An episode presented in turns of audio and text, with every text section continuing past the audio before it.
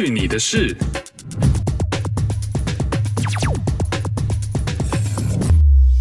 嘿哟，这里是去你的事，我是 RT，今天喝的是 Phillips Blue Buck Pale Ale。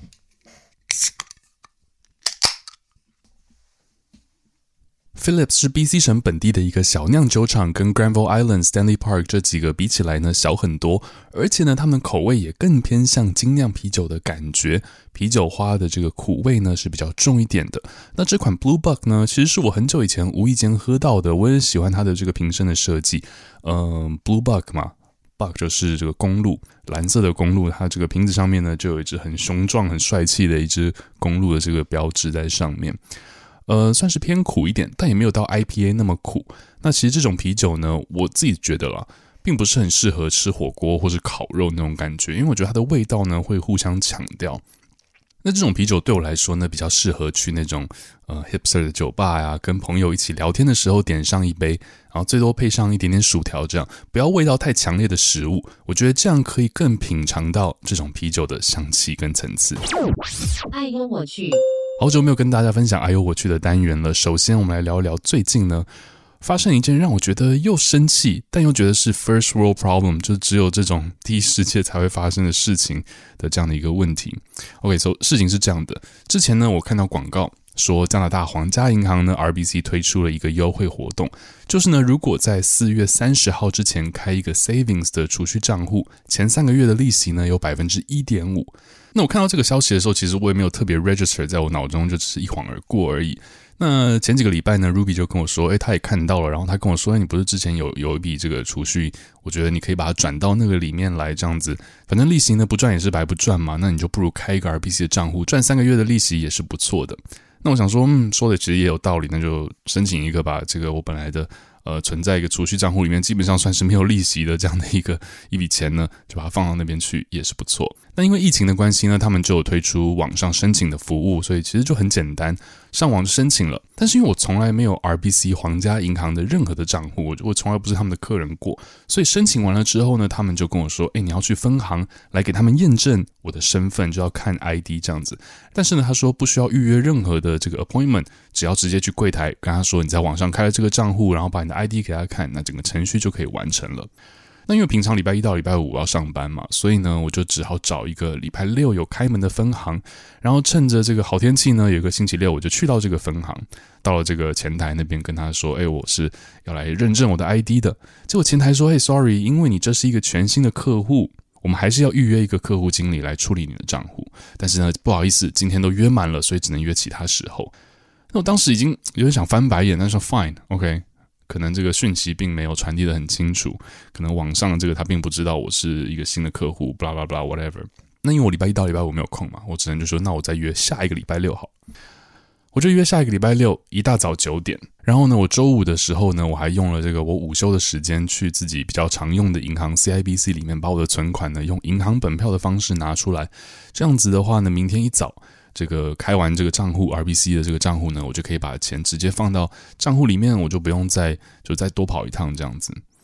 结果呢，我下班的时候啊，发现我有一通来自 RBC 的未接电话，因为我上班在忙，就没有接到。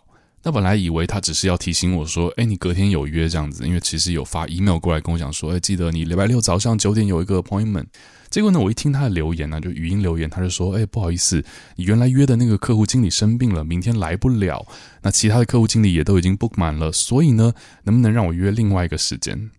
我就又翻了一个白眼，我想说：“OK，fine，没有人愿意生病，对吧？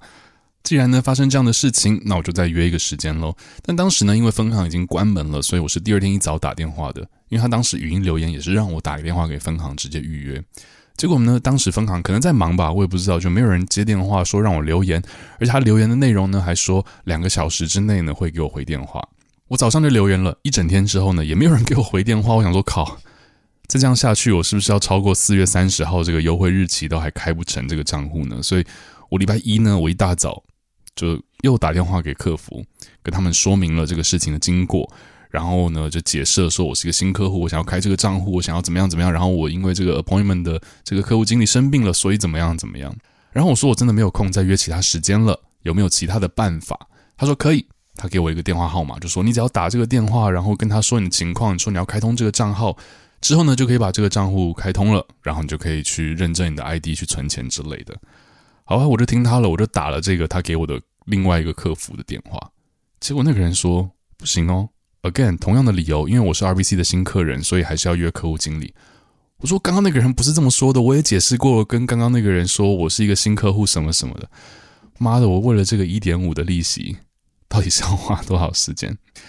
唉，还好呢，最后呢是的确不用本人去。这个客服呢跟我说，他可以约一个客户经理，让这个客户经理在约定的时间直接打电话给我就好了。好了，我就约时间了，等他电话。呃，时间到了，他真的打电话来了。然后就跟我说没问题，他知道怎么做，让我下载这个 RBC 银行的手机 App。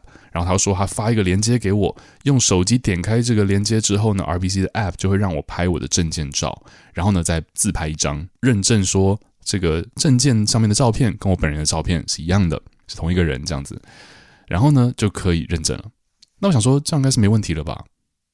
但没有想到，万万没有想到，我不知道是 RBC 的这个 App 的问题呢，还是我的问题。然后呢，到要自拍的环节的时候，他那个系统那个 App 呢，怎么样都辨认不出来我的脸。Hello，这是在歧视没有头发人吗？还有呢，他最后有个手动模式，就他如果辨认不出来的话，我还是可以自己按照片这样子。然后我就自拍了一张我不爽的脸，然后我就发过去给系统认证了。你以为事情就这样结束了吗？并没有。我不知道最后是系统出了问题，还是他真的就是辨识不到我的脸。客户经理呢又打电话来跟我说：“不好意思，诶，这不知道为什么，我刚才这个系统呢怎么样，就是辨识不成功，所以我们要换一个方法，让我把证件的照片用 email 的方式寄给他，才终于是把账户开通了。我的天呐，有没有这么曲折啊？开一个账户？哎呦我去！你居住的城市里面的人都不喜欢你，是一个什么样的感觉呢？今年五十七岁的 Jim Benning 是温哥华冰球队 Vancouver Canucks 的总经理。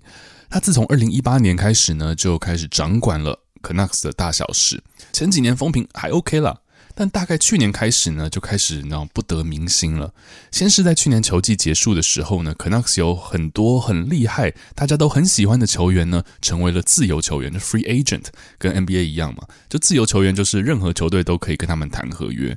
但因为本来大家相处的好像应该说不错，然后战绩也还 OK，应该是都可以继续续约的。但不知道为什么，最后并没有谈好合约，导致好多自由球员呢都签到别的球队，而且呢签到别的球队基本上，因为很多球员都去到同一个球队，都已经知道我们的战术了。今年尤其是对阵对方球队的时候呢，哇就被打爆了。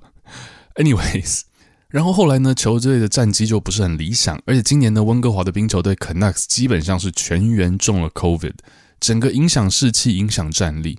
没有其他的球队有这么严重，整个球队都中标，而且呢，导致很多很多比赛都要一直延后。然后很多球员都说他们这个呃非常严重啊，上吐下泻啊。然后就你知道这种专业职业的球员，而且是冰球员，他们的体格其实都是非常好的。结果没有想到他们都这么样的惨哦。所以温哥华的球迷就越来越希望 Canucks 的老板呢可以换掉这位总经理。想要换掉这位总经理到什么样的程度呢？在今年四月中旬的时候，有人在集资的网站 GoFundMe 上面开了一个新的 project。就 GoFundMe 就是，如果你今天想要做一些事情，或者想要帮助一些人，你就可以找这个大家一起来募款嘛，就是那种募款集资的网站。他想要募多少钱呢？其实也不是特别的多，他其实就是想要募一千六百块加币，大概三万六千块台币左右。这些钱要用来干嘛呢？这个钱呐、一千六百块加币是要请一位飞行员，然后开那种小飞机。拉一个很长的布条在温哥华的上空盘旋，这个布条上面的字呢就写着 “Fire Benning”，就把这个球队总经理 Benning 给炒了。结果啊，在不到四个小时呢就达标了。这个 project 最后募到了两千七百多加币，而发起这个募资的人呢说，多余的钱呢将会捐给这个 Canucks 的儿童基金会。你能想象你在一个城市工作，你在一个地方工作，有一天走在路上，抬头一看。有一架飞机拉着一个布条，上面写说把你 fire 掉。我觉得这是会让人家觉得很沮丧的一件事情吧。当然了，有可能是我自己想太多了。身为这样的公众人物，可能他们早就习惯球迷、粉丝的这些情绪。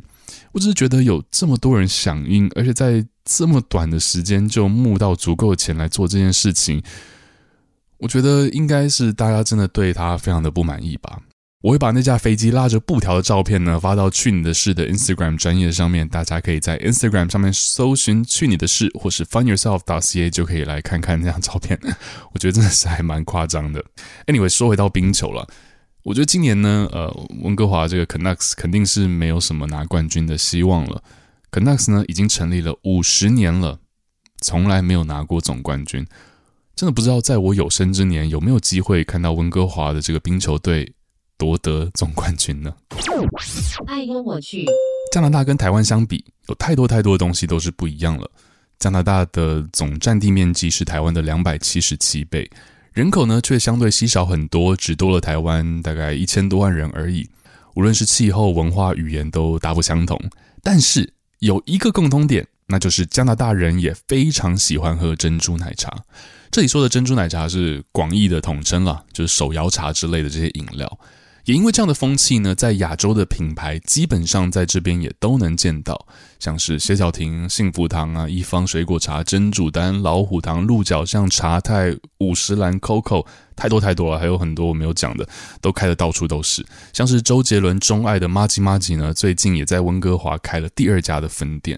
那当然了，local 本地的品牌那就更多了，什么珍珠小馆啦，什么茶景啊，什么呃原香 whatever，太多太多了。那既然这些品牌能够开得到处都是呢，肯定不是只有华人朋友喜欢，本地人呢其实也非常非常喜欢这各式各样的饮料。但是最近呢，加拿大却出现了一个状况，那就是珍珠缺货了。根据 CBC 的报道呢，全加拿大最大的珍珠进口商，并不是那个拿来好看的那个珍珠啊，是吃的那个珍珠。Bubble Tea Canada 说。加拿大大部分的这些饮料店的珍珠，还有珍珠的原物料，就是 tapioca 那个木薯粉呢，都是从台湾、泰国或是印度制造的。无论是自己进口，还是跟这些大本商订购呢，都面临到了一个缺货的问题。最主要的原因啦，就是因为长荣的这个货轮 Ever Given，因为还记得这件事情吧？在今年三月的时候，堵在 Swiss Canal 这个运河堵车。当时呢，新闻报道都说这些货轮堵车，即使只是堵了短短不到一个礼拜的时间，也会造成大量货物的短缺。只是没有想到啦，这个所谓货物短缺，居然还包括了珍珠奶茶用的珍珠。还好呢，大部分的这个商家存货都还够接下来这一个月。只是越来越接近夏天了，天气越来越好，越来越热呢，我想消耗肯定会是更大的。不知道到时候这个货来不来得及补呢？会不会真的出现珍珠荒呢？广告时间。去你的事有 Instagram 专业啦，只要上 Instagram 搜寻“去你的事”或是 “find yourself” 点 ca 就可以找到我们。除了有节目分享、录音花絮、幕后彩蛋之外，更可以和我们留言互动，告诉我们你的想法。现在就上 Instagram 搜寻“去你的事”，并点击关注，会有意想不到的惊喜哦！快点啦，再不发漏我都要花钱买粉丝了。如果你喜欢这期节目的话，请记得分享给你身边的人，也请别忘了到 Instagram 上面搜寻“去你的事”或是 funyourself.ca 来跟我们留言互动。以上就是今天的哎呦我去去你的事，我们下次再见喽。